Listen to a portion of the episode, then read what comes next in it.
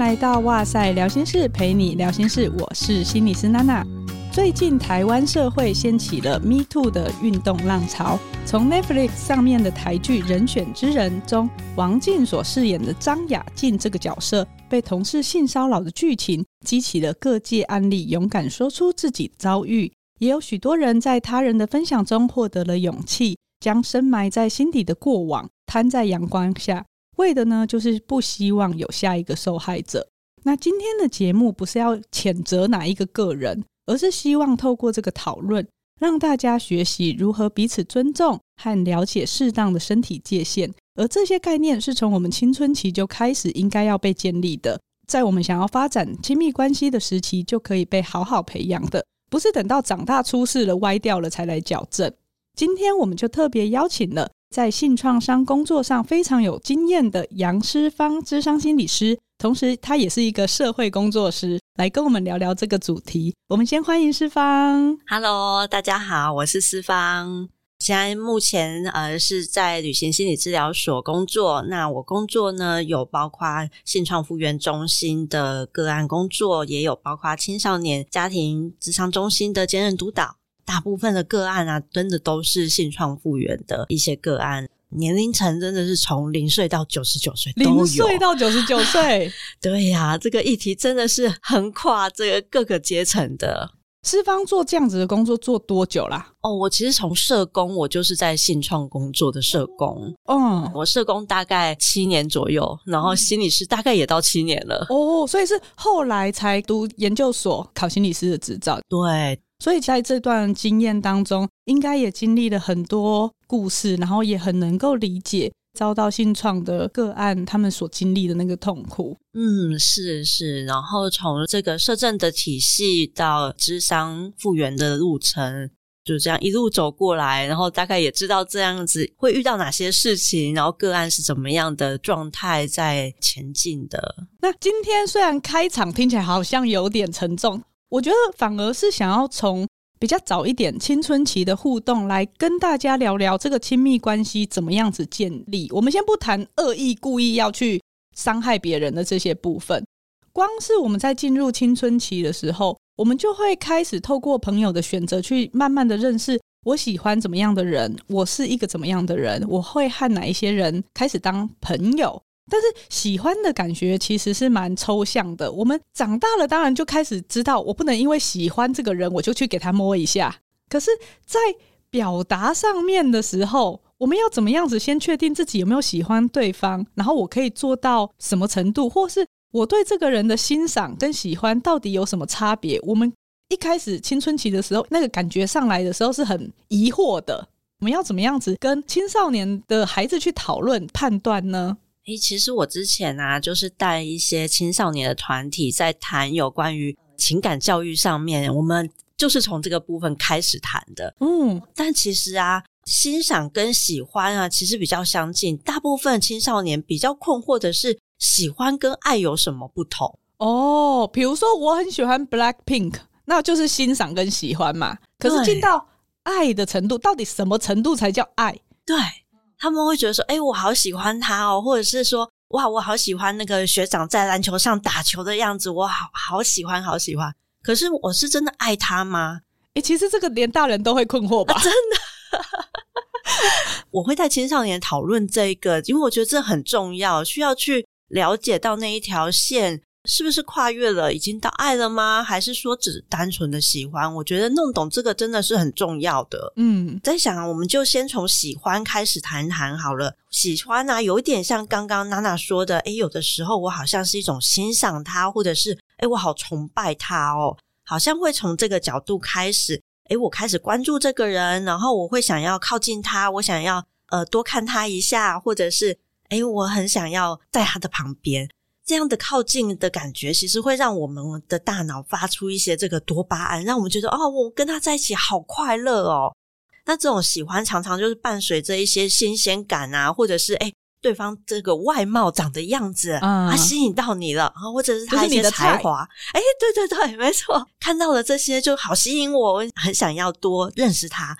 可是这个喜欢啊，在喜欢的上面来看呢，它其实不是一个专一性的。像我可以喜欢这个学长打球，哎，我也可以喜欢另外一个学弟，他很会做菜啊，我也可以喜欢刚刚说的我的偶像明星，每一个都喜欢啊，这是很 OK 的事情。部分你在喜欢的时候啊，你也都可以讲得出说，哎，我为什么喜欢他？嗯，啊，可以讲得出原因的。反过来说，喜欢的这个人，假设他哎转学了，或者是他离开了。对你来说，好像不会到那个生不如死的状况啊。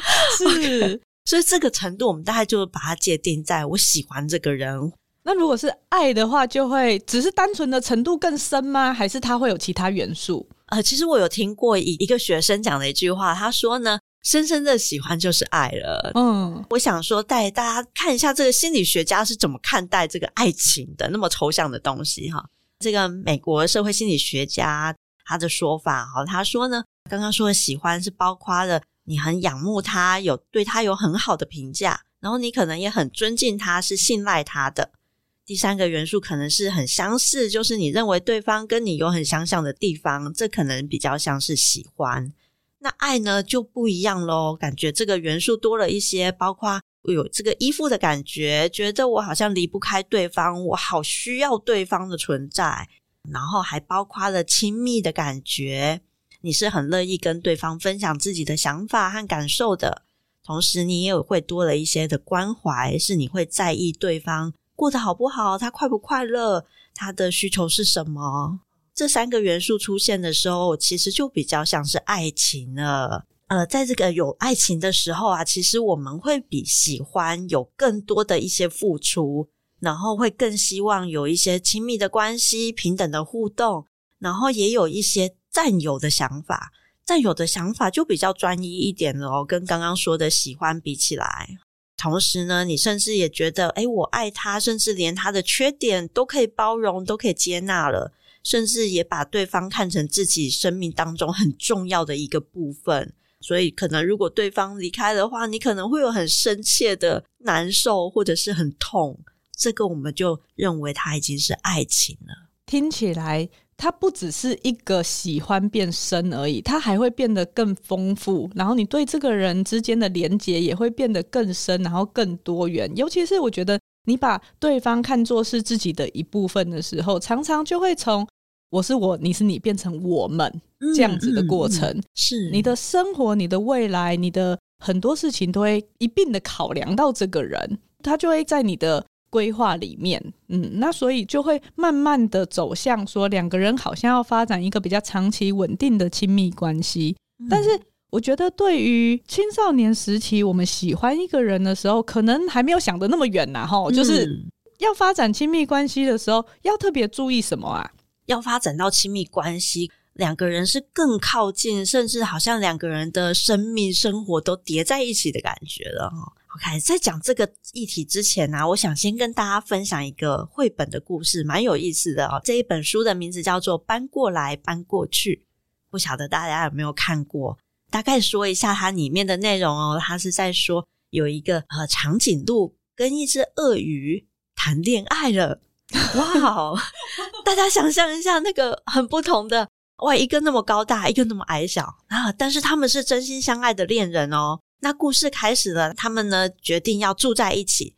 他们先搬到鳄鱼的家中，可是大家可以想一下，哦，长颈鹿这么高大，走到哪边都会撞到头吧？当长颈鹿要伸个懒腰的时候，哇，鳄鱼去哪里了？看不到了，因为鳄鱼都趴在地上的啊。没错，没错。诶，大家都很很可以理解，哇，他们要住在一起好难哦。故事里面他们也决定了，不然呢，就是搬到大一点的长颈鹿的家去看看吧。住在这个大的房子里面，总比小的房子好吧？那可是鳄鱼又遇到困难了，阶梯这个楼梯太高了，门把太高了，马桶太尬了，要在同一个桌子椅子上面吃饭也很困难。诶，不过他们哦，真的有在努力，在为这个感情付出啊。他们想了各种办法，包括鳄鱼还练了走钢索来晒衣服，好，然后 也试着在地上挖个洞，让长颈鹿坐矮一点，让他们可以一起吃饭。可是这样的日子哈，其实啊，真的是越来越难过了诶。他们唯一只有躺在床上的时候啊，高度一样，可以给对方一个最甜的微笑。可是这样的日子，他们都觉得不能再这样下去了。所以他们最后啊，开始想了一个很伟大的计划，就开始工作了。他们看到他们开始挖坑，那到底要做什么？最后他们请来一个大水车，然后哇，原来往这个洞里面灌满水，他们开始住在游泳池里面了。哦，对，他们这样永远就可以一直望着对方的眼睛，给对方一个很甜的微笑。嗯，故事就停在这里了。不知道大家听起来这个故事，哎，好像还蛮有感觉的哦。因为现实中你知道不会这样，可是这么超现实的部分，它背后的寓意，你有看到两个人愿意为了在一起而做很多的调整，跟很多的问题解决。是是。而且，就像这个，哎，一个是长颈鹿，一个是鳄鱼，不一样的两个个体，他们需要在一起的时候，其实需要好多的时间去呃了解对方，然后去包容对方，甚至去互相的调整。那这个故事里面，其实也看到啦，在这样的关系当中，好像就是一个亲密关系的展开。好，那我多说一些，像是呃刚刚说到的，要怎么样开始一个亲密的关系，要怎么开始哈？呃，有些人可能会困惑说，我到底要呃喜欢他多深，或者是有多少的爱，才能够进到这个所谓的交往关系当中？我想啊，最开头最重要的就是两个人是要互相可以认识对方的。听起来好像很基本哦，就我知道你名字叫什么，你知道我名字就叫什么，这样算认识吗？对对对对对，所以啊，讲这个认识，大家就觉得嗯，好像没什么，好，但是其实很有什么哈。那我们一样哦，我们来看一看这个心理学家怎么来想这件事情的哈。真的认识一个人哦，会有三个不同的层次哦。第一个层次呢，就是你对对方呢有一些比较广泛的一些描述，是可以很清楚的。譬如说，你可以很清楚的知道说，诶，他是一个是很害羞的人，或者是他是一个很热情的人，他是一个很聪明的人。诶，好像我可以把这个人慢慢的描述出来他的样子。那第二个层次呢是。需要了解到对方他的个人价值或者是一些目标，例如说，诶，他的生活重心是什么啊？或者是他对未来的梦想是什么？他的人生观是什么？都说这个三观不一样的话，可能很难相处哈。所以在这个层次，我们可能要多了解一下对方这种比较内在的一些想法，或者是他的一些价值观。那第三个层次的时候呢，可能需要了解到。对方的身份认同了，比如说他怎么样看待他自己呀、啊？可能他是一个呃，这个很大男人主义的，然后觉得你都要听我的，或者是说，哎，他就是个性唯唯诺诺的，什么事情做不了主意的。当我们了解到一个人这个三个层次的时候，表示你真的已经很了解这个人了。然后接下来呢，就像刚刚娜娜所说到的，其实两个人开始进到关系当中，就从。你跟我变成我们了，所以这个我们的时候，其实多了一点，好像除了为自己负责，也要为双方的关系负责了哦。但是这个负责呢，其实呢是以良好的亲密关系作为前提的，觉得说是需要为他的未来的幸福负责，或者是说你会想要主动关心他过得好不好，开不开心。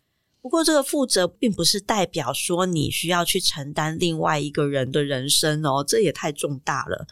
其实话说回来，就是我们需要尊重所爱的对象，把他当做一个独立的个体，当然也可以按照对方的一些意愿自由的成长的。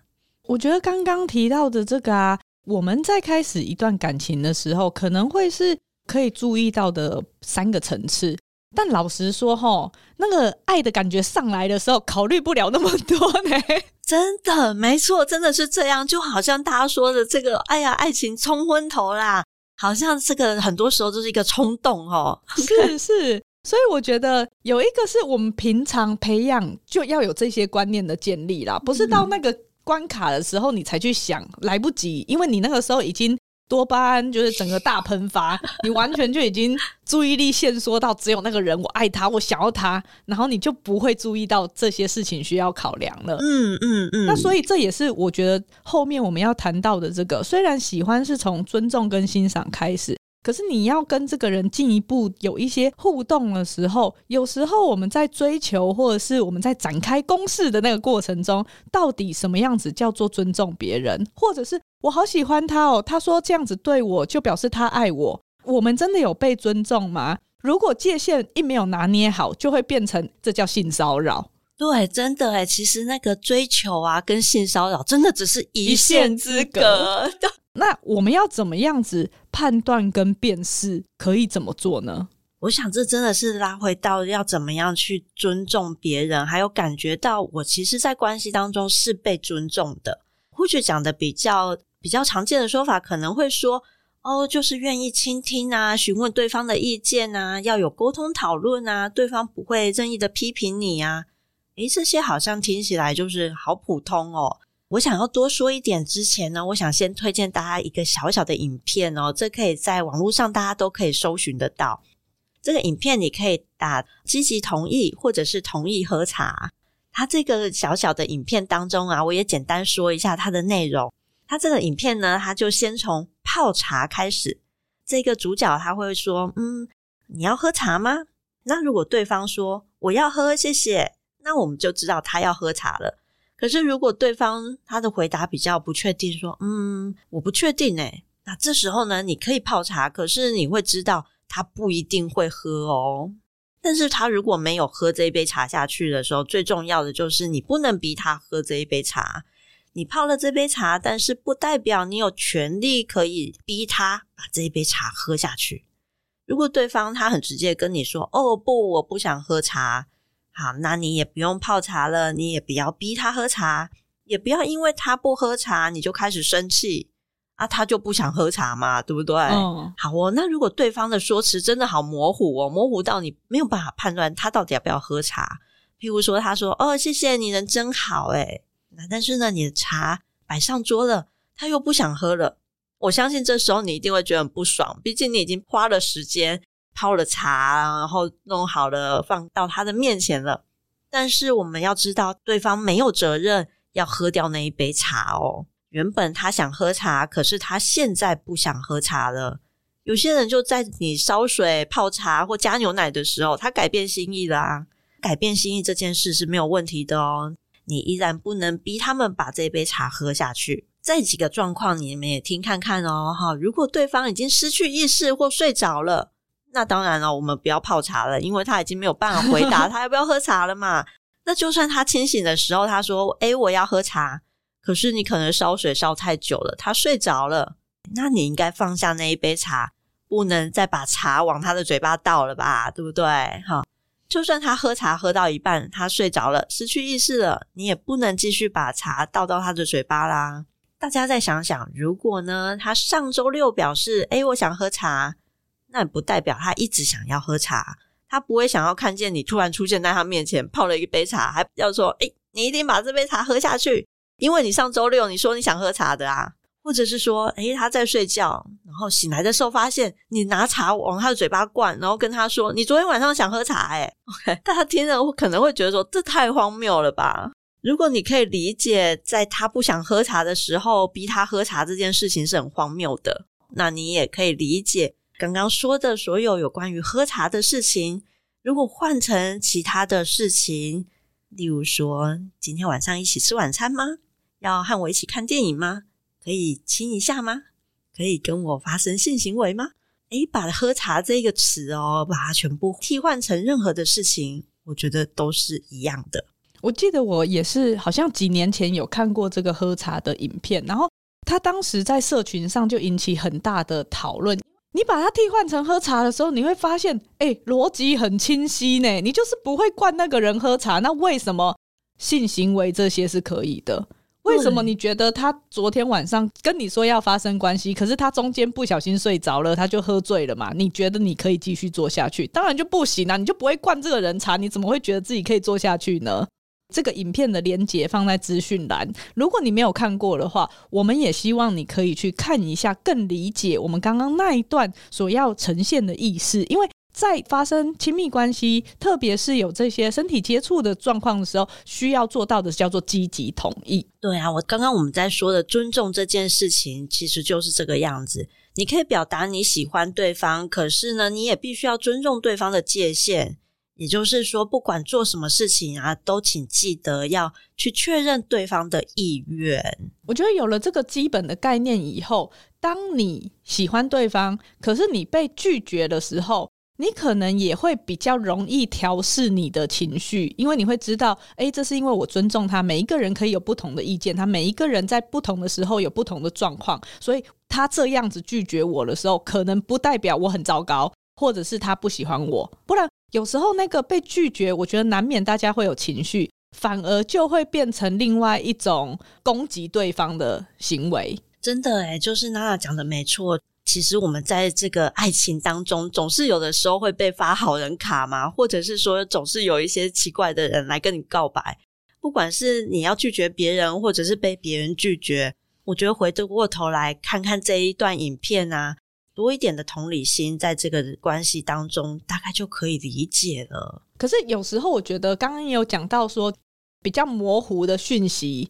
是因为我们真的也很不喜欢当坏人拒绝别人，所以有时候可能就会习惯用一些理由或借口，比如说你约我吃饭啊，其实我根本上就是不想去，我也不想跟你吃饭，可是我可能就会用别的借口来搪塞，比如说哦，我那一天要去帮我妈妈做什么，所以没有办法去哦。久了以后，丧失了练习自己说。不好意思，谢谢你。可是我今天不是很喜欢这个，或我不喜欢吃那个，或我没有意愿要跟你去。我觉得这个好像也会有一种很微妙的，我们社会太习惯用别的理由，而不是当面直接做我的意愿，我喜欢来做拒绝。对，真的诶，就是我们的社会啊，或者是说，好像华人文化都觉得说，哎呀，这个关系啊，不要破坏了，对，做事要圆融，然后。好像不能伤害别人。对于拒绝这个事情啊，真的好难好难哦。我在想，除了青少年啊，其实连大人都是，你要去拒绝别人这件事情，真的好困难。尤其是在多了一些感情的当中，我觉得那更难更难了。就像刚刚娜娜说的啊，有好多时候我们都会用一些比较我们认为婉转或 模糊的说法来拒绝别人。就会说，嗯，这好像不太好吧？嗯，也不是不行啦，只是呃，怎么样？对，这是其实好像我们都是用刻意的用一些的呃婉转的说法在包装自己，其实不想要做这件事情了。但是我们好难好难直接讲清楚，对，所以我在想，或许大家也可以试着开始学习练习这种清楚的拒绝，好，可以解释清楚自己的立场。当然呢，在这个拒绝的时候，你可能也需要有一点的同理，了解对方被拒绝的时候他的感受。所以，我们尽可能用比较温和的态度，用正向的言语来讲这个拒绝的话。对，例如说呢，可以提供一个中性的原因啊，譬如说，如果在感情上面，你可能可以说：“哦，我现在还不想要谈恋爱。”或者是说，哦，我已经有喜欢的人了，或者是说我爸妈不准我谈恋爱，这些理由听起来都很中性。我们不是在攻击对方，说你长得太丑了，或者是我才不喜欢你呢。比较用一种中性的原因，或者是不是用这种批评的理由来去拒绝对方，其实是一个很好的选择。好，那在拒绝对方的同时，其实你也要也要认可自己啦，你不是坏人哈。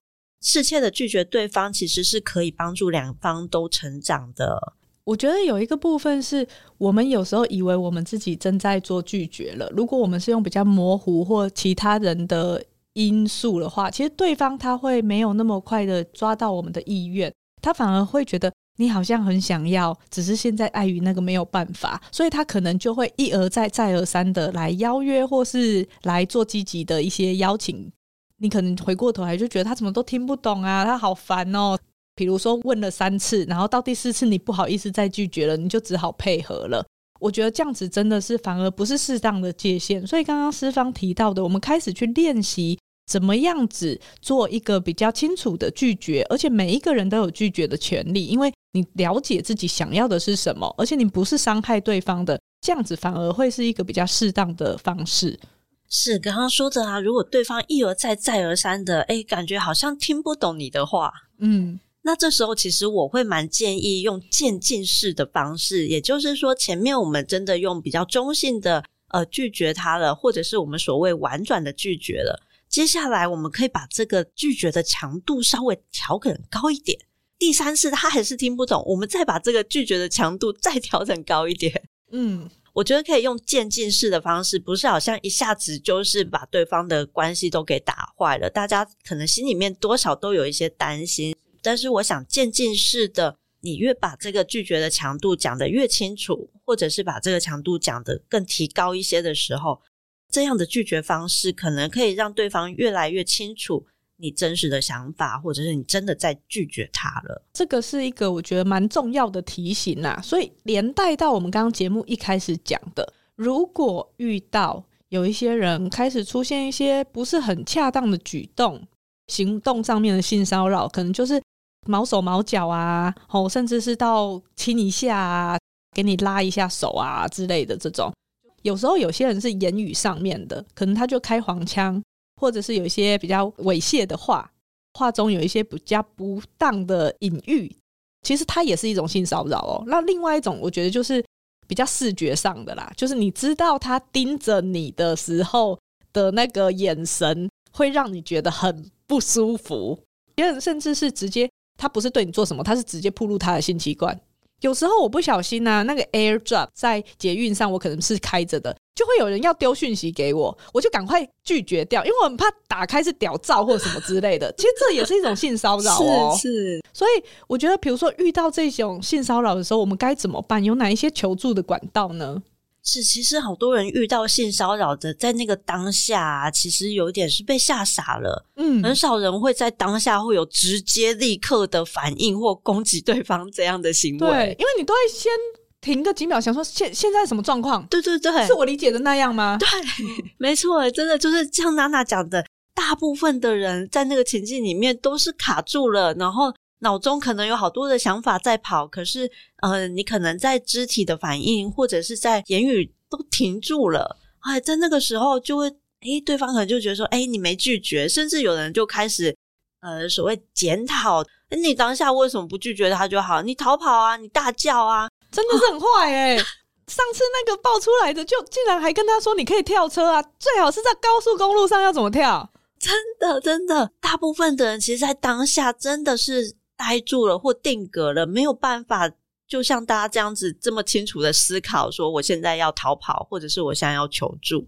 对，所以好多时候可能都是，哎，事情一瞬间发生完了，然后你才回过神来，啊，刚刚怎么发生了这样的事情？甚至可能开始责怪自己，哎，我怎么没有大叫啊？我怎么会让他做的这个事情呢？我想，其实好多好多人在面对到性骚扰的经验，都是类似这样子的。所以到后来，其实有更多的想法，会觉得说，哎，我好像考量了很多，或者是甚至预想了一些结果，我觉得我不要讲出来，可能会比较好一点。所以好多这样的事情哦，都被隐藏了好久好久。都没有任何一个人知道。我其实呢，还蛮希望，不管是成年人或青少年，应该说每一个人啊，在遇到这样的状况的时候，都是会卡住，都是会呆掉的。嗯，不需要自责自己，因为这是我们身体很自然、很正常的反应。那但是在事情发生之后，其实我非常鼓励大家可以找你信任的人去把这些事情说一说。或许你会有一点疑惑，他这样子做。做这些事，说这些话，是到性骚扰了吗？还是我太敏感了？如果有一个你信任的人，可以跟你谈一谈这件事情，把这个感觉弄清楚，帮助你去确认，在那个当下，你真的是不舒服了，真的是被他骚扰到了，他很不尊重你。假设开始慢慢厘清了这些感觉和想法之后，你就可以更加肯定，我真的是发生到性骚扰的事情了。那你可以选择进一步的，不管是要做申诉，或者是要报警处理，这一些都是可以做的事情。对，所以我想最重要的第一步是，你可以找你信任的人，把这件事情讲出来，一起讨论一下。然后我觉得这个可以信任的人的角色啊，当然我们要慎选以外，然后我也希望每一个人听过节目以后，然后透过这一次。台湾社会这样热烈的讨论，大家要有一个基本概念，就是不要再谴责受害者。这个是最基本、最基本。人家愿意跟你分享他遭遇的困难跟脆弱的时候，我们该有的态度。我也有个案就跟我说：“哦，我就跟我妈说，我去哪里出国玩的时候啊，天气很热嘛，就穿着短裤啊，然后我就被摸大腿了。”结果他讲了以后，长辈的回应是：“你裤子穿那么短干嘛？”哎，真的，穿衣服这件事情好容易被挑起检讨受害者。对，啊、所以这个就不是一个适当的回应。老实说，他今天不管穿怎样，他都不应该摸他。所以重点不是他穿怎样，OK？我想检讨受害者这件事情啊，好多时候不管是在网络上啊，或者是你身边的人都会好像下意识的就会开始想讲这些话哈。但我想，其实好多时候我们也可以理解到，啊，你身边的朋友可能过去也没有碰到这样的事情，那他只认识你，只好跟你讲这些话。但是我想也提醒，不要再说这些检讨受害者的话了。你可以多一些的关心他们的情绪，关心他们的需求，给他们一些陪伴，这会是比较好的选择。像刚刚那样子的经验，如果说孩子遇到什么状况的话，我们通常会先跟家长求助嘛，嗯，如果孩子今天知道我有遇到困难，是可以跟你讲的，你才有办法在事情刚发生的时候就帮忙他。先不要讲到是很恶意的，或者是有一些性骚扰的部分，光是孩子自己在发展这个亲密关系，就是我们会想要谈恋爱嘛。老实说，现在早恋的情形越来越明显，嗯嗯，那年龄层一直往下降。身为家长的我自己也是会很担心，特别是我女儿长得很高，那现在孩子真的说发育的很好，你也会想说哇，就是要开始教他，不然也是马上就还漏哎。依据儿福联盟二零二二年的一个报告啊，我看了这个台湾儿少恋爱认知暨情感教育调查报告，它是针对十一到十五岁的青少年调查。我看了那个数据，我也是很惊讶。他说有百分之三十一点五的儿少是想要谈恋爱的，但是有三十二点九曾交往过男女朋友。所以我想说，哎、欸，曾交往过的数值为什么比想的还要高呢？还要高呢？所以是想的那些人是还没谈过，但是想谈吗？等于说，平均三个儿童就有一个已经有跟人家交往过的经验。然后我们刚刚说十一到十五岁，所以差不多就是小六到国中这个阶段，有恋爱经验的这些儿少当中，百分之六十五点六是曾经有过负面经验的。然后大部分都是对方已读不回或突然消失，他不知道该怎么办。以前这些议题是在我们年轻的时候不会遇到的。大部分的孩子现在要面临的情境，真的跟我们以前不一样。那个挫折是来得很快的。然后呢，多半的儿少也会担心分手以后很尴尬，或者是跟朋友喜欢同一个人。我觉得这些都是你在戏剧上常常会看到，然后真的对大人来说也是很难解的议题。大部分的儿少在恋爱过程中，如果遇到挫折，他们大部分都是找好友抱怨。或者就是伤心大哭，嗯嗯嗯，有时候要跟家长其实这件事情，我觉得并不是那么容易，或是家长的态度要很能够去很有弹性的、很开放性的去跟他们讨论，你才有办法去引导他们。在青少年时期的恋爱经验，有时候会很影响一个人的自我概念，也会影响他日后的时候他怎么样跟别人发展亲密关系。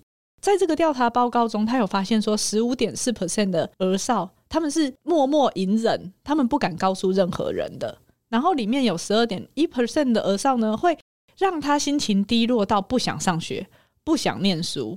更令人伤心的是，有百分之八点一的孩子在经历这个挫折之后，他会有一些自伤的念头。那这个其实就蛮需要积极处理的。如果我们今天孩子遇到这些很复杂的，感情的情境的时候，可是他不知道该怎么处理，甚至他对于自己受伤的情绪也很很困惑，他也搞不清楚，哎，我现在是失恋吗？我之前那个算爱吗？就是一切都很模糊的时候，他们要怎么样子调整跟协助自己，或是家长可以提供怎么样子的引导呢？我想父母很多时候在这个位置上是很重要的。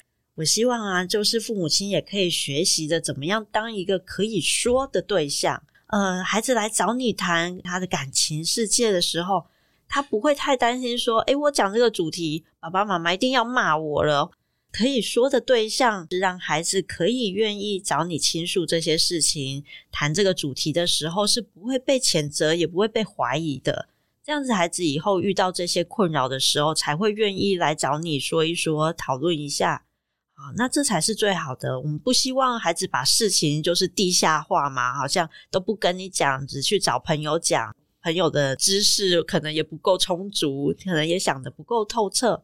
家长其实可以先从孩子目前的感情状态多了解一些，可以透过孩子的描述去了解对方的这个人是怎么样的人。当然，在当中你就可以开始提出一些你的疑问呢，譬如说，诶，你好像还不是很了解他的梦想是什么，诶，或者说你们说要单独去爬山，危险性好像蛮高的，那你们有什么打算？如果真的发生什么什么意外的时候，你们要怎么办呢？可以用这样的方式，孩子会觉得，诶，你不是在责骂他，你不是在质疑他，可是我们可以一起想想办法。或许在这样的讨论当中，孩子也开始觉得，或者是可以有更好的选择。那家长可以多用一些比较正向鼓励的沟通技巧，包括同理呀、尊重啊、肯定或鼓励，也甚至可以多一些的分享，来取代这些负向的，像是。不准啊！哈、你敢做这个事情就完蛋了，或者是说怀疑你是不是交男朋友啦，或是你们是不是在乱来啊？啊，那这个是没有人喜欢听的。刚刚诗芳讲到这个，我就想到，确实有时候新闻时不时就会出现那种国中女生在厕所生小孩，然后把小孩冲进马桶的这种新闻。因为怀孕需要一段时间嘛，到生出来，所以其实在这个过程中。孩子一定有很多的困扰跟疑惑，我们要怎么样子培养孩子遇到真的事情的时候是愿意跟你分享，然后我们一起想办法看看可以怎么办，而不是他自己承担了这一些。你知道，等到那个时候，我觉得是很心疼的一件事情呢。刚刚讲到怀孕这件事啊，其实我们好像比较早期的父母啊都会告诫孩子哦，就是啊，你交男朋友不可以乱来，不然你们会怀孕哦，你们会生孩子哦。然后想要去阻止你的孩子去谈恋爱，或者是去交往，这样的说法，其实好像听常常听听听到都已经没有感觉了。那我也想要多提一个新的方向，让大家来想一想哈。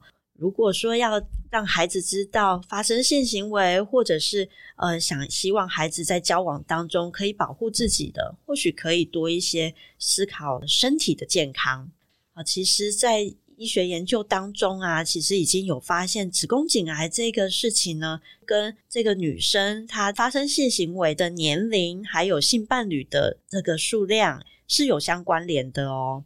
国健署幸福医学院网站都有相关的一些资讯可以看到。如果呢，在十八岁以前就发生性行为的女生啊，她日后有罹患子宫颈癌的是六倍的高风险呢。哇，所以其实大家看这个数据就可以发现，这个女生越早发生性行为的话，其实罹患子宫颈癌的比率是相当高的。比起刚刚的要提醒孩子哦，性行为会怀孕、会生孩子这样的恐吓说法，不如让孩子理解到，其实性行为是需要更成熟的身体来负荷。所以我想提供这样的一个角度，也让大家可以在跟孩子沟通上面有一些不同的看见。嗯，我觉得就是可以让大家更多元的理解说，哦，其实发生性行为这件事情不是只是被威胁说你们以后会怀孕哦。啊，如果他说，哎，没关系，我很喜欢宝宝，怎么办？怀孕这件事情不要被污名化啦，它是一件很美好的事情，只是时间点可能要在你能够为这个生命负起一些责任的时候，你能够也已经活出自己的生命价值，然后已经做这个决定的时候，我们再去做这件事情。我觉得诗芳给我们一个观点是说，其实它也跟我们女性的身体健康是有关系的。希望大家可以在今天的节目中有一些方向，可以知道怎么样子跟孩子去做互动。孩子如果觉得你想要跟爸爸妈妈讨论这件事情，可是你觉得他不知道概念好不好的话，就叫他听哇塞的这一集。那太棒了！今天真的很感谢思芳来跟我们分享了，从我们去判断说怎么样子叫做喜欢，怎么样子叫做爱。还有举例了那个可爱的绘本，诶，如果我们今天进入一段关系的时候，我们会怎么样子去维持它？那一直到说，我觉得喝茶这个举例真的很贴切啦，大家可以去看影片，理解到说什么叫做积极同意。那到最后的这些性骚扰的议题啊，还有呃想要发展亲密关系的时候需要注意的一些事项。今天这一集呢，是由哇塞心理学和高雄市政府卫生局的合作播出。好，接下来就进到我们的回复留言时间。这是一个骨灰级的挖宝，Alison 他在上一集的读心书的时候，我有分享认知治疗的大师 Beck 的书《只有爱永远不够》。然后有提到认知行为这个理论。那 Alison 呢就说，他对于认知行为理论，他心里面一直有一个疑问，就是觉得说，诶，改变对事情的认知和想法，会不会其实是一种骗自己呀？有可能事情是很糟糕的，但是却跟自己说其实没有那么糟糕，而要去看好的一面，这样。我觉得这是一个大家面对认知治疗的时候很常有的疑问。那我也真的很喜欢大家听节目以后有不同的观点或是想法回馈给我们，这样我们就有机会来讨论和交流。那一集呢，我是想要把重点放在 CBT 怎么样子在伴侣上的应用，所以在时间限制上可能说明的不是很够完整。确实，在乍听之下，我们会以为认知治疗它会不会是一种比较阿 Q 的感觉？但其实呢，我觉得认知治疗它并没有否定你原本的想法，只是我们的大脑真的在比较负向的情绪状态当中的时候，很容易注意力窄化，然后限缩在负向的想法里面。而那一些想法通常会是有些偏误的，像是非黑即白啊、个人化等等的，在认知治疗里面，我们就会称为 bias。因为我们常常太自动化了，太习惯优先想到了，而没有发现这些偏误的想法对情绪还有行为的影响，所以他就会强调说，如果你能够开始去觉察你的自动化想法，就比较不会直接单一的认定，诶，我现在想到这这个就以为它是事实了。也比较可能有弹性的看到其他的可能，那你就会有机会产出比较中性或平衡的想法，而这些想法通常它也比较会容易贴近事实，进而使这个个体呢，它去产出比较适应的行为或是情绪的表达方式。所以在认知行为治疗中，通常它也是会问说有没有产生其他的替代性想法，它并没有说一定要直接把黑的改成白的，负向的改成正向的。我自己是一直这样看待认知行为治疗的。如果想要更进一步了解的话，就可以搭配我和苏逸贤临床心理师录的《哇塞聊心事》的第四十三集，转念发现更多可能，提高心理弹性。那另外呢，暑假快到了，跟大家分享一个很棒的旅游资讯。上个礼拜，我们全家受到义大的皇家酒店邀请，去体验他们享乐义大的主题专案。包括我们全家两大两小的住宿，还有黄楼中餐厅的晚餐，还有隔天的早餐，真的是很棒的体验。我们下午一到的时候，先 check in 完，就带小朋友去游泳池游泳。然后它室外的游泳池有三层楼高的溜滑梯，溜下来真的是蛮好玩的。就算是下雨的话，也不用怕，因为它有室内的 SPA 池。游完泳之后，我们就直接去义大的购物中心逛街，然后搭个摩天轮，接着到晚餐的时间再走回酒店吃饭。